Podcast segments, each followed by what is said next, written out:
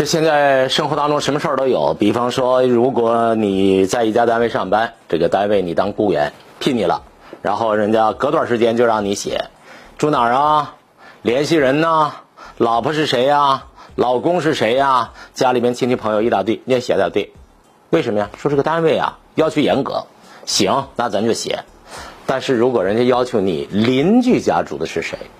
比方我们隔壁王奶奶，隔壁王奶奶丈夫是谁，儿子是谁，叫你写到这种程度，这个单位是不是有点过分呢？那当然过分，是吧？叫过度搜集信息，有这种单位吗？有啊，哪个单位？美利坚合众国驻中华人民共和国大使馆。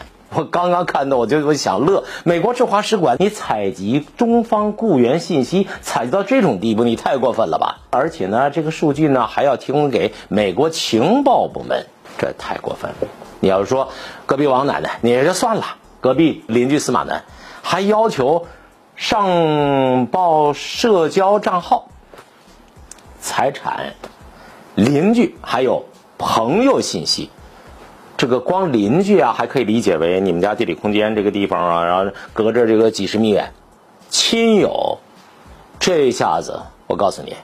在网上，那就是说你周围就从你那地方打了一个窟窿，然后呢，所有的人的信息由此而探知到，这事儿合适不合适啊？最近两天，这个在美国驻华使馆工作的一个人，化名叫李明，我看环球网报道，在社交平台上发的一个问题，说美国驻华使馆，而且这事儿是没完没了。隔段时间就要求中方雇员呢提供，他们呢有个专有的词儿叫背调。什么叫背调？背景调查，特别是表格上明确具备，如果是中方雇员，你必须填写所有的信息，而且呢这信息呢可能会提交给美国情报部门。的意思就是说，如果你要是敢造假，那就意味着要承担什么什么责任。